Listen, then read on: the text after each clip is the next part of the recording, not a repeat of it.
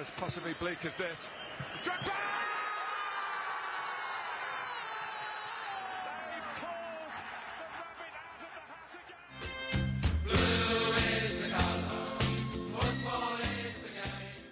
Voltamos! Voltamos com mais um podcast of Stanford. Esse é o sétimo episódio da temporada, né? Um dia, um dia interessante, um tanto quanto feliz, diria eu. Classificados para a segunda fase, para a fase de oitavas de final da UEFA Champions League.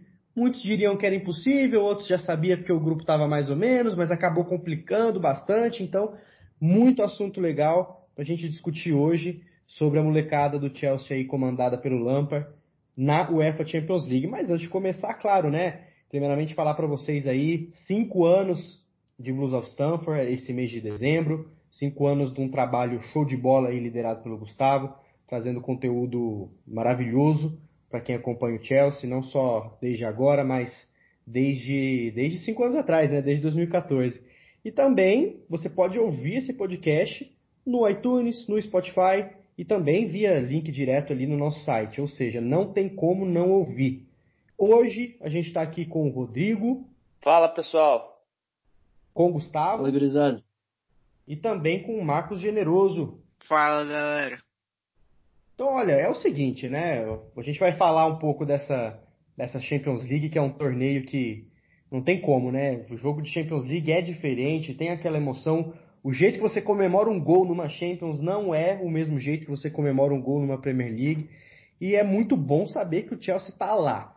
Mas, como o Chelsea chegou lá? É disso que a gente vai falar hoje, né? É, eu queria. Vamos começar fazendo um 360, né? Um overview de como foi essa, essa campanha, essa campanha do Chelsea. É, foi uma campanha interessante, apesar de termos nos classificado em segundo, segundo colocado. Valência ficou em primeiro, por incrível, incrível que pareça, né? Muita gente chutava Chelsea Ajax, Ajax Chelsea, e acabou sendo Valência e Chelsea. É, eu acho que a gente pode começar do começo, como já diria o outro, né? É, o começo foi muito ruim, o Chelsea perdeu para o Valência em casa. Foi a primeira vez que o Valência derrotou o Chelsea na história.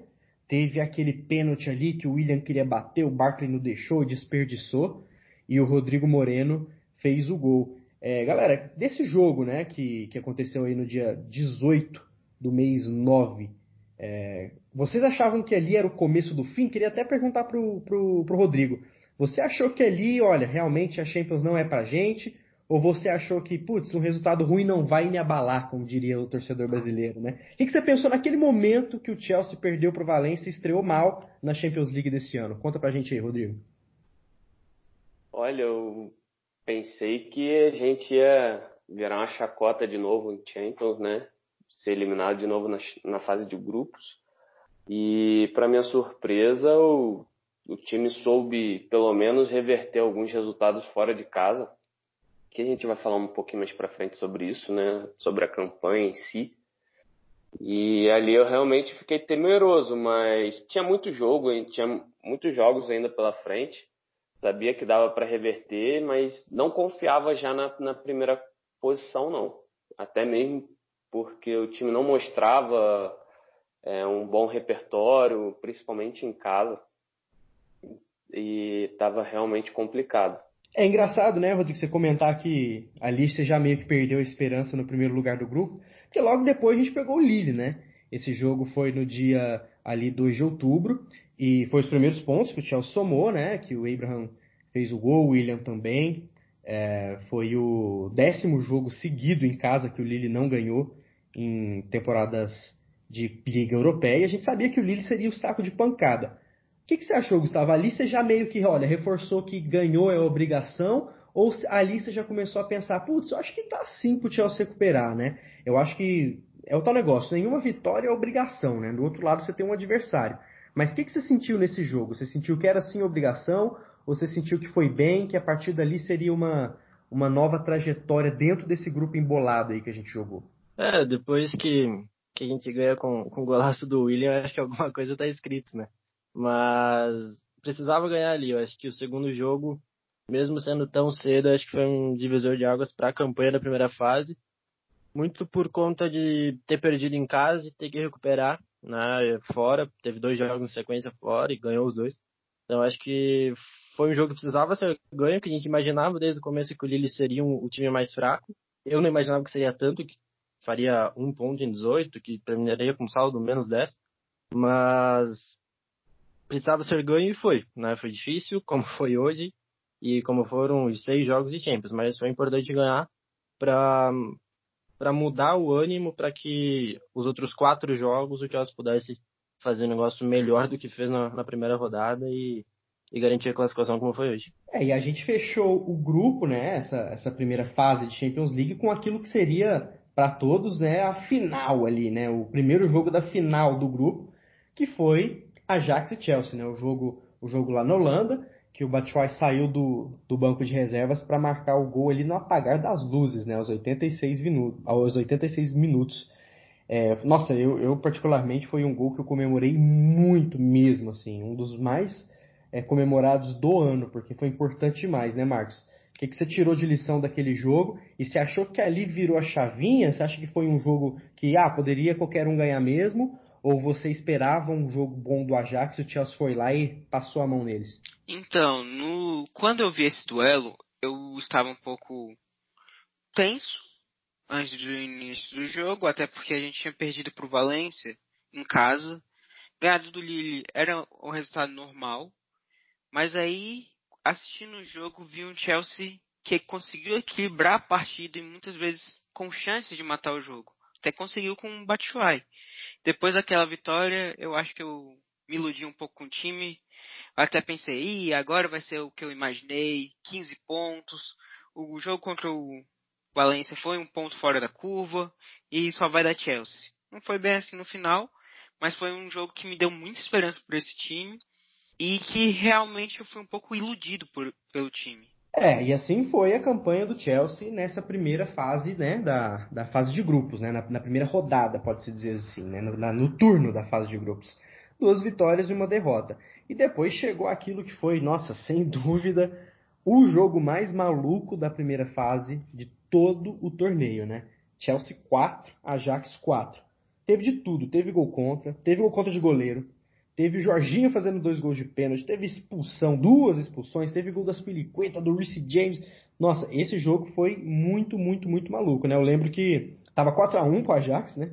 É, foi uma, um, um, empate que até virou virada, inclusive. Mas o Aspilicueta que marcaria seu segundo gol, onde já se viu, né? Dois Aspilicueta no mesmo jogo.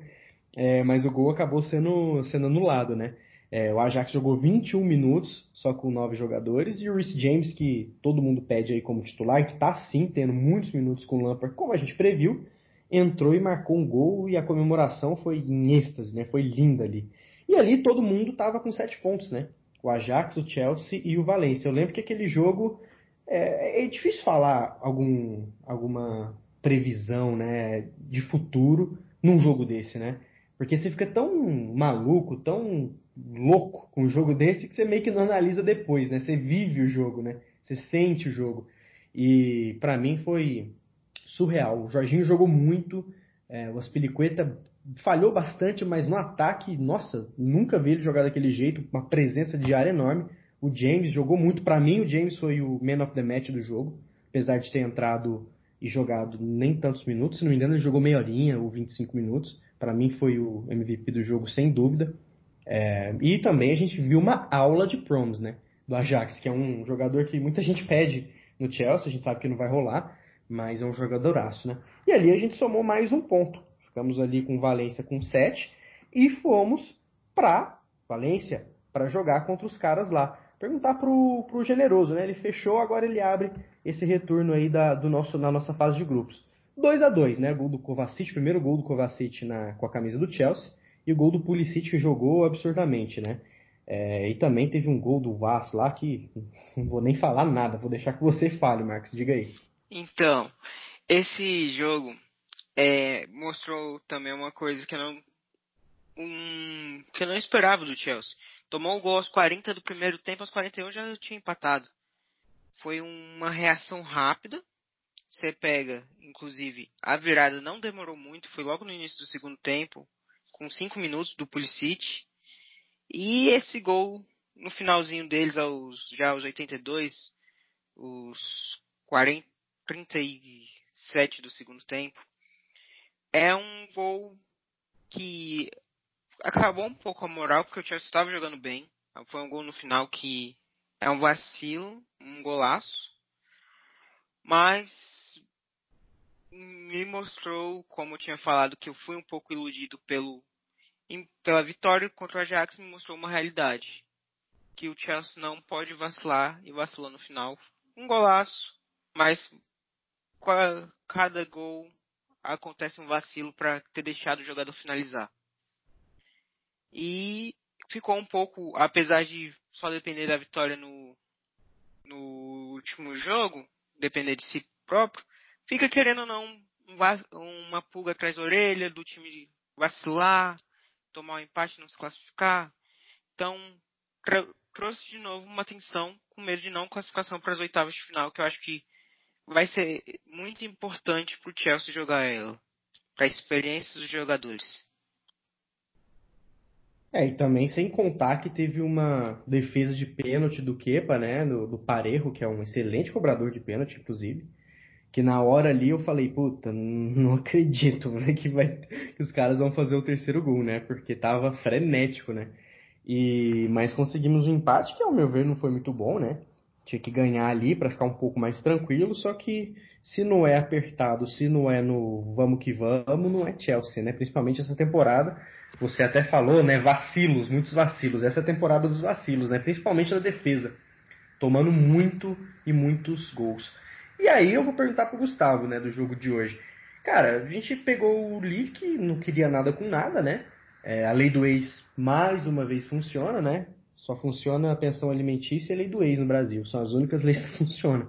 Remy meteu um gol lá, mas já estava 2 a 0 Abraham e Aspilicueta. Abraham com pô, gol de futsal, linda triangulação ali com William e com Pulisic. O que, que você achou desse jogo, cara? O que, que, que, você, você acha que o Chelsea já entrou muito pilhado e depois cedeu? Você acha que o Lille não querer nada com nada contribuiu? O que, que, você, que, que você cita de importante, de bacana e que a gente vai levar para a segunda fase mata-mata da Champions esse jogo? Então, só pegando primeiramente dois ganchos do generoso. Primeiro sobre o jogo contra o Valência, que foi o jogo que o Chelsea levou a maior surra dessa, dessa primeira fase. É, o 2 a 2 ele saiu muito bom, né? Discordar um pouquinho de você. Obviamente o resultado não foi bom, mas pelas circunstâncias do jogo, o 2 a 2 foi perfeito. Né? Teve centroavante dos caras errando dois gols embaixo da trave, então mais o pênalti que o Kepa defendeu. Então, acabou que foi um resultado bom. E o outro ponto sobre a experiência dos jogadores estarem jogando uma, as oitavas. Eu falei isso no podcast que a gente gravou sobre o, o sorteio. Muita gente falou que talvez seria melhor o Chelsea cair na primeira fase, jogar a Europa League para ganhar. E eu sempre bati nessa tecla, mesma coisa que o Generoso, que é importante eles classificarem, mesmo que peguem um Barcelona, um PSG. Daqui a pouco a gente fala sobre os potenciais adversários, pode tomar uma surra. Mas é importante eles criarem casca para jogar essa competição, né? Se o Chelsea quer daqui 3, 4 anos montar um time competitivo para brigar pelo título da Champions, a gente precisa ter Mason Mount, a gente precisa ter Abraham, já acostumados a jogar grandes jogos e mata-mata de Champions. Então é só para reiterar o que o, que o Generoso falou. E sobre o jogo de hoje, um primeiro tempo muito bom, né? o Chelsea mandou no jogo, um Lille morto, não fazia absolutamente nada, o Kepa não, não apareceu, a defesa não foi exigida. A gente não pode nem até ter um parâmetro de como foi a volta do, do Rudiger, porque ele não foi exigido, pouco pegou na bola, só pegou na bola para dar passe para o lado, para sair de bola, então não dá para dizer muita coisa. O segundo tempo, o Chelsea começou no mesmo ritmo, mas os últimos 20 minutos deu uma caída, e aí o Lille, como não tinha nada para perder, foi para frente, o Chelsea tomou o gol, e como sempre, como todos os seis jogos da, da primeira fase, o Chelsea não conseguiu fazer um jogo sequer com tranquilidade, né? Todas as vitórias por um gol uh, ou empate com muitos gols. Então foi, foi mais um jogo que o Chelsea sofreu, mas sofreu sem precisar sofrer. Né? Acho que dava para vencer com mais tranquilidade hoje, principalmente se tratando de um adversário lanterna uh, que fez só quatro gols no, na primeira fase, e um deles foi no Chelsea. Dois deles, na verdade, foram no Chelsea, né? Então metade de todos os gols do time foram no Chelsea. Isso diz um pouco sobre a realidade do nosso time. Mas um balanço geral da primeira fase é isso. É, é o retrato do Chelsea na temporada. Acima do que a gente esperava, na temporada também. A gente imaginava um Chelsea um pouquinho abaixo do que está jogando agora, mas falhas defensivas e erros de organização que a gente já planejava, já imaginava que poderia acontecer devido à idade, devido a ser um time muito jovem e uma oscilação natural. Ah, eu concordo 100%, cara. Eu sou muito mais encarar uma Champions para criar uma cicatriz ali do que ir para Europa League para tentar ganhar. Primeiro que título não é, não, nem, nenhum título é garantido, né? Poderia ir para Europa League e perder. E essa cicatriz é muito importante, fazendo um paralelo, putz, guardadas as devidas proporções. Um dos principais fatores que fizeram a gente ganhar a Champions 2012 foi ter perdido de 2008. Eu acho que ali os caras viram que, putz, é possível demais e a gente já sabe como é perder agora. Então vamos ver como é que é ganhar, né? E depois teve aquelas semifinais contra o Barcelona e blá blá blá, né? Papo para outros podcasts. Eu vou, eu quero fazer um exercício aqui que eu vou convidar o, o Rodrigo para começar, que é muito importante, né? Cara, eu quero fazer o seguinte: quem foi o MVP, quem foi o melhor jogador do Chelsea na primeira fase da Champions League, dessa fase de grupos?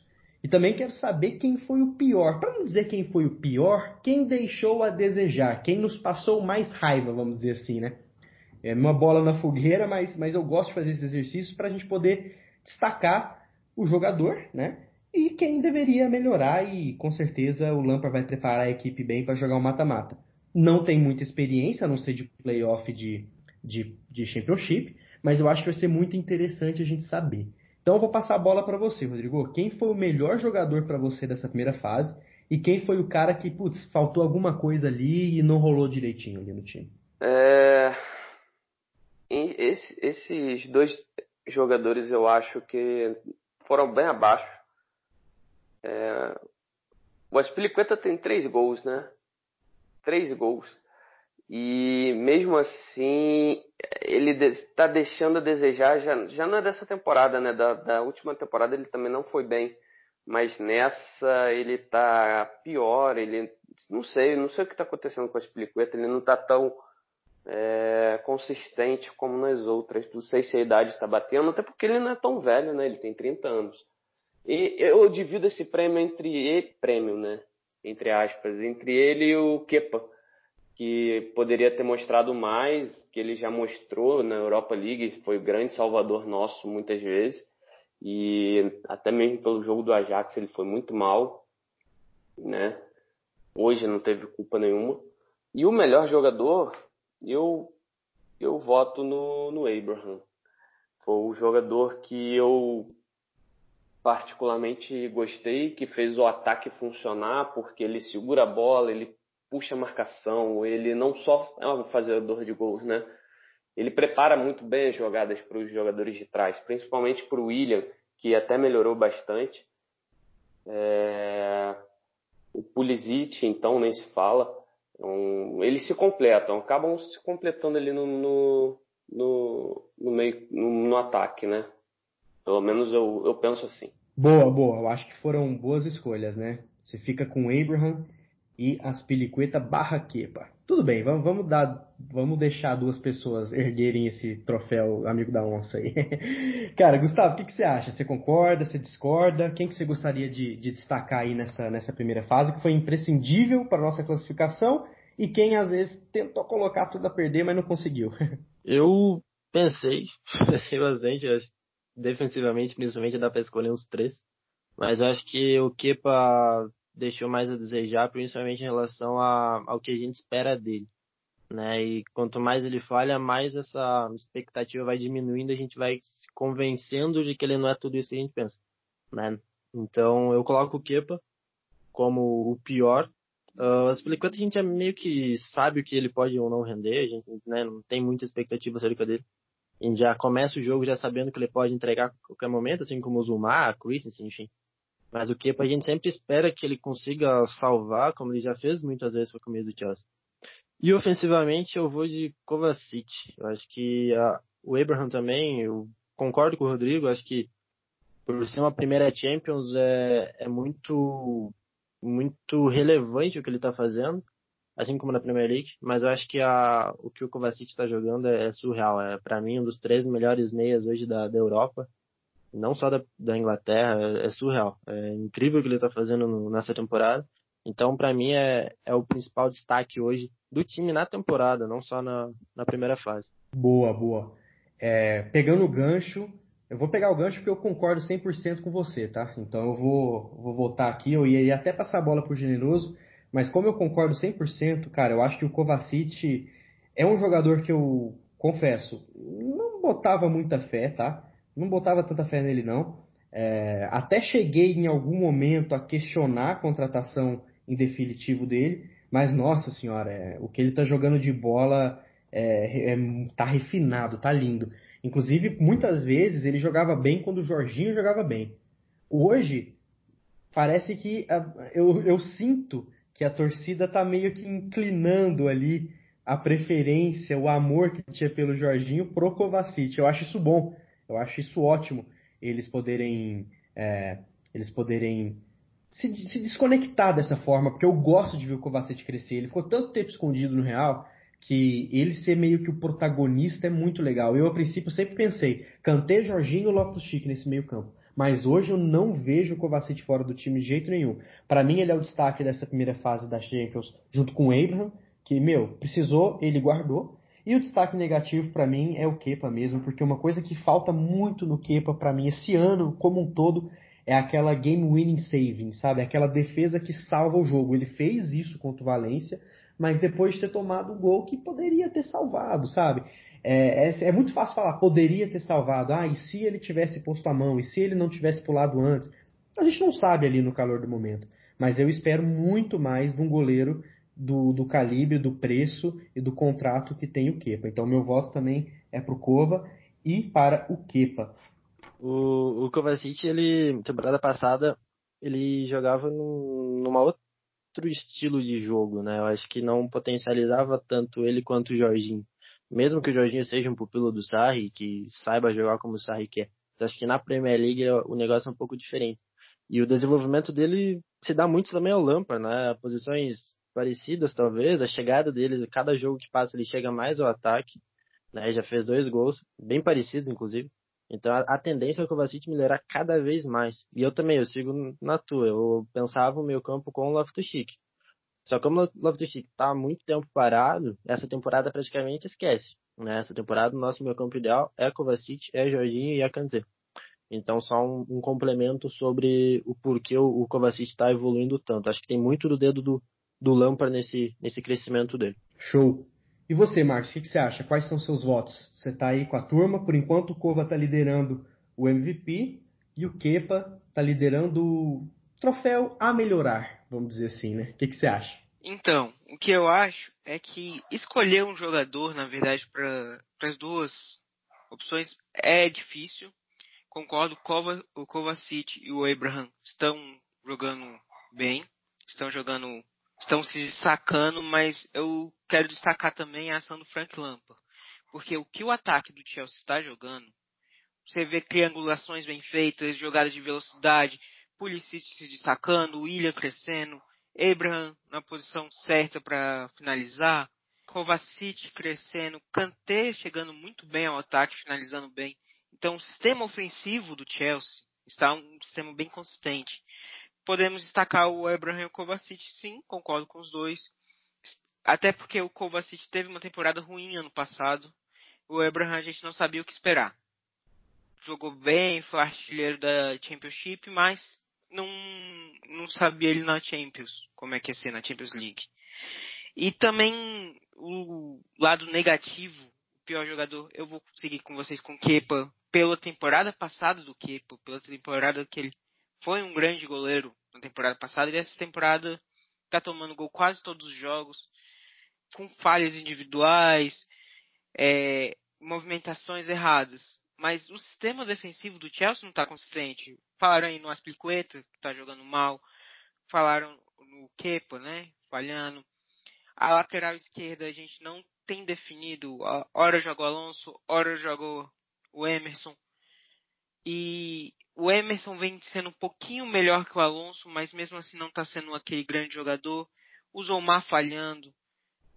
O Christensen, o Tomori, é, o Rudiger, então não tem a definição de quem vai ser o titular ainda. É, por isso que eu vejo o sistema defensivo mesmo não tem como se destacar um.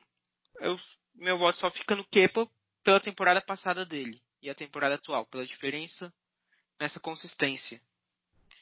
E o ataque mesmo pro Abraham, porque a gente não sabia o que esperar, e o Kovacic pela temporada ruim passada e essa temporada vem se destacando muito bem. Show! Então é isso. O Kovacic pode passar aqui no nosso escritório para retirar o prêmio dele.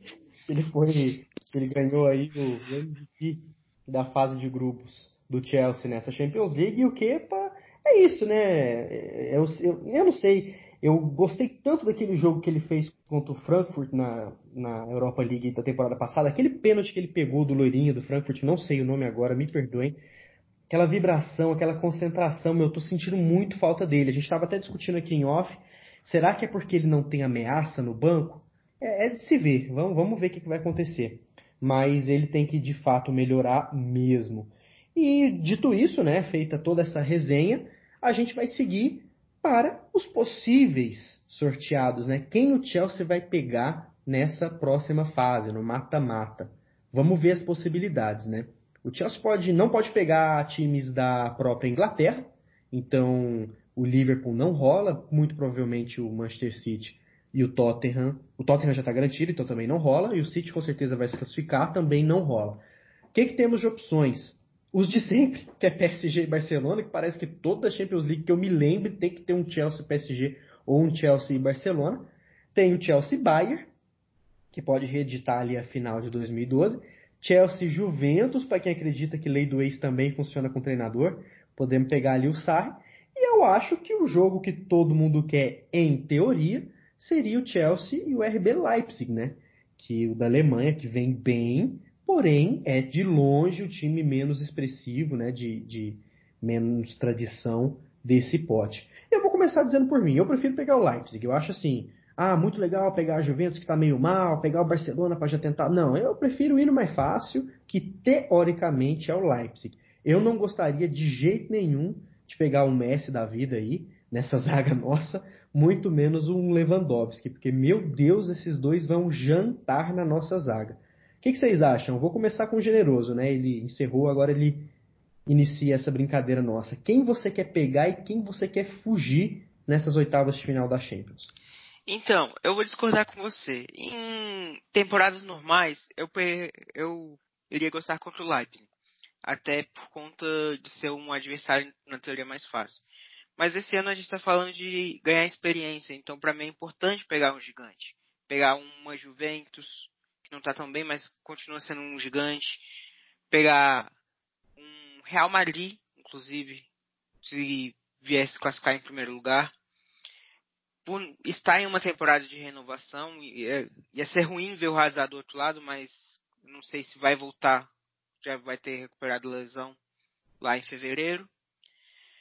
E para mim esses dois seriam meus favoritos, tanto a Juventus como o Real Madrid para adquirir experiência, se a gente cair para um Leipzig, a gente não vai ter enfrentado um gigante, um escudo gigante. E mas eu fugiria também do PSG. Eu preferiria fugir do PSG e do Bayern, porque o PSG é aquela história todo ano Chelsea PSG. O teve ano que deu Chelsea, tem ano que dá PSG. Então, normalmente quando é nas oitavas da PSG tem essa mística. E o Bayern porque o Lewandowski está sendo um monstro e esse time alemão, quando quer jogar bola, eles vão jogar bola. Boa, boa. É, tem, você tem um ponto, né? Que é a questão da cicatriz, de enfrentar.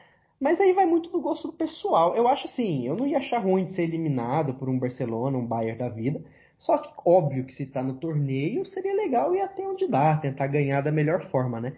Mas só um ponto, Marcos, o Real não pode se classificar em primeiro. Então esse seu desejo aí de pegar um Real ou Barça não vai rolar. É, mas enfim, eu entendo, você tem um bom ponto mesmo, que é a questão da cicatriz, a questão de bater de frente com um gigante logo de cara para ser um confronto de gigante versus gigante. É, Gustavo, o que você acha? Quem que é o time que você quer pegar, o, o, time que você acha que o Chelsea consegue jogar melhor, potencializar o ataque, talvez uma defesa mais fraca, ou você quer mesmo pedreira e vamos embora? Eu, eu entendo o ponto do generoso em, em ressaltar a questão da, da experiência para o grupo, mas assim, já que a gente já passou, vamos até onde der. Então, eu, obviamente, preferia pegar o, o Leipzig. Mas a Juventus hoje vem numa, numa fase não tão boa, não lidera a, a Série A. Então poderia também ser um, um bom adversário. De jeito nenhum PSG, Barcelona ou Bayern, porque ter Neymar, Messi, Lewandowski contra o é um tanto quanto injusto e sofrível pra gente. E também tem toda a questão que a gente vai falar no próximo episódio do podcast, que é sobre as contratações, né? As oitavas já, já vem com, em tese, um time modificado.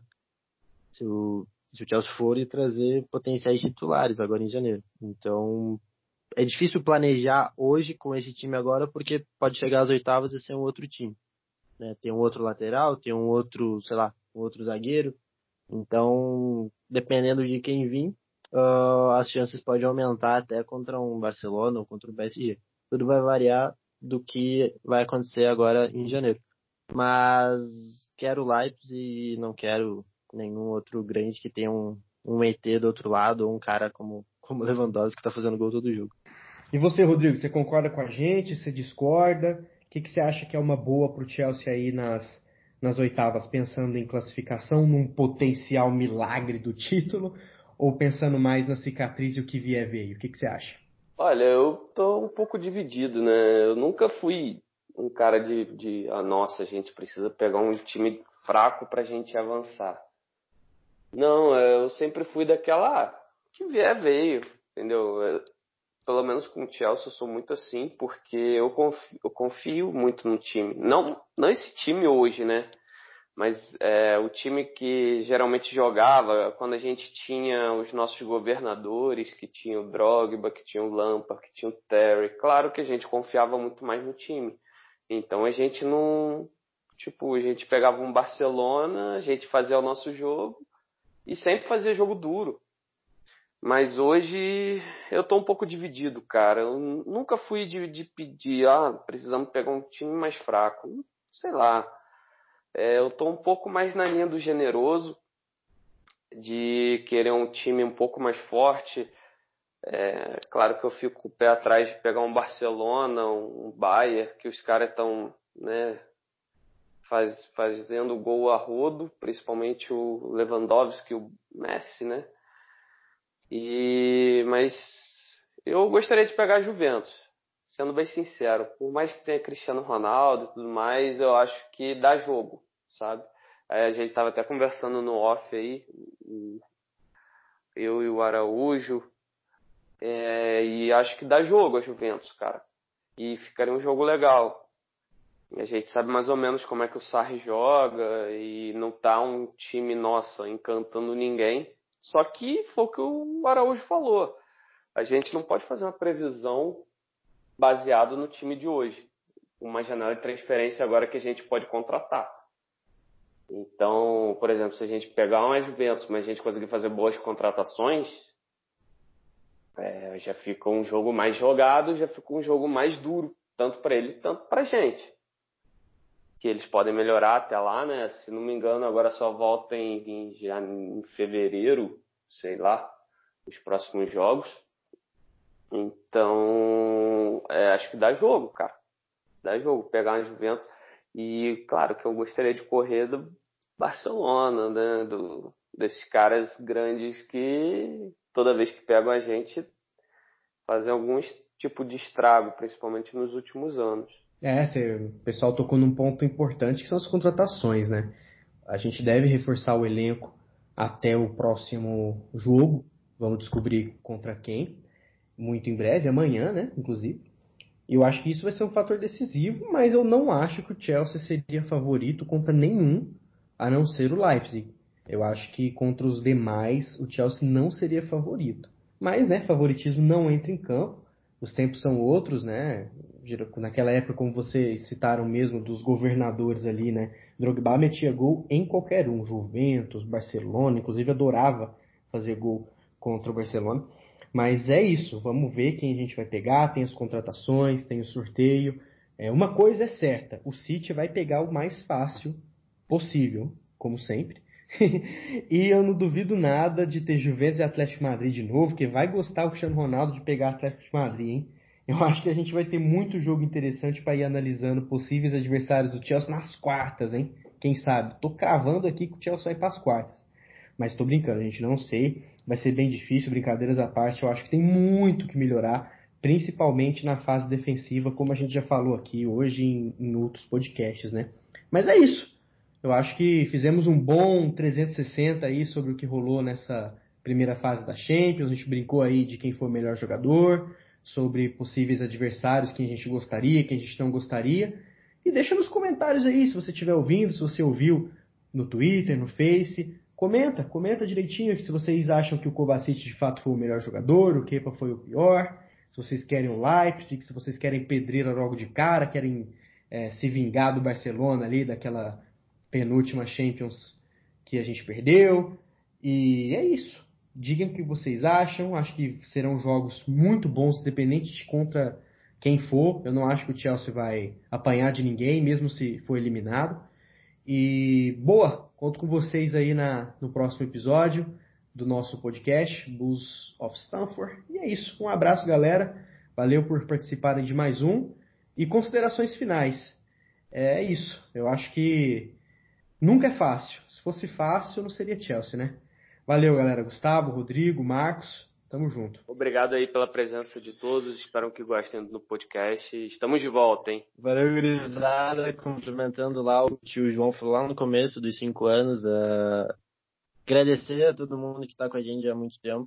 Uh, é difícil manter. É muito fácil largar. É, muita gente começa, faz ali dois jogos, uma semana, duas semanas e abandona.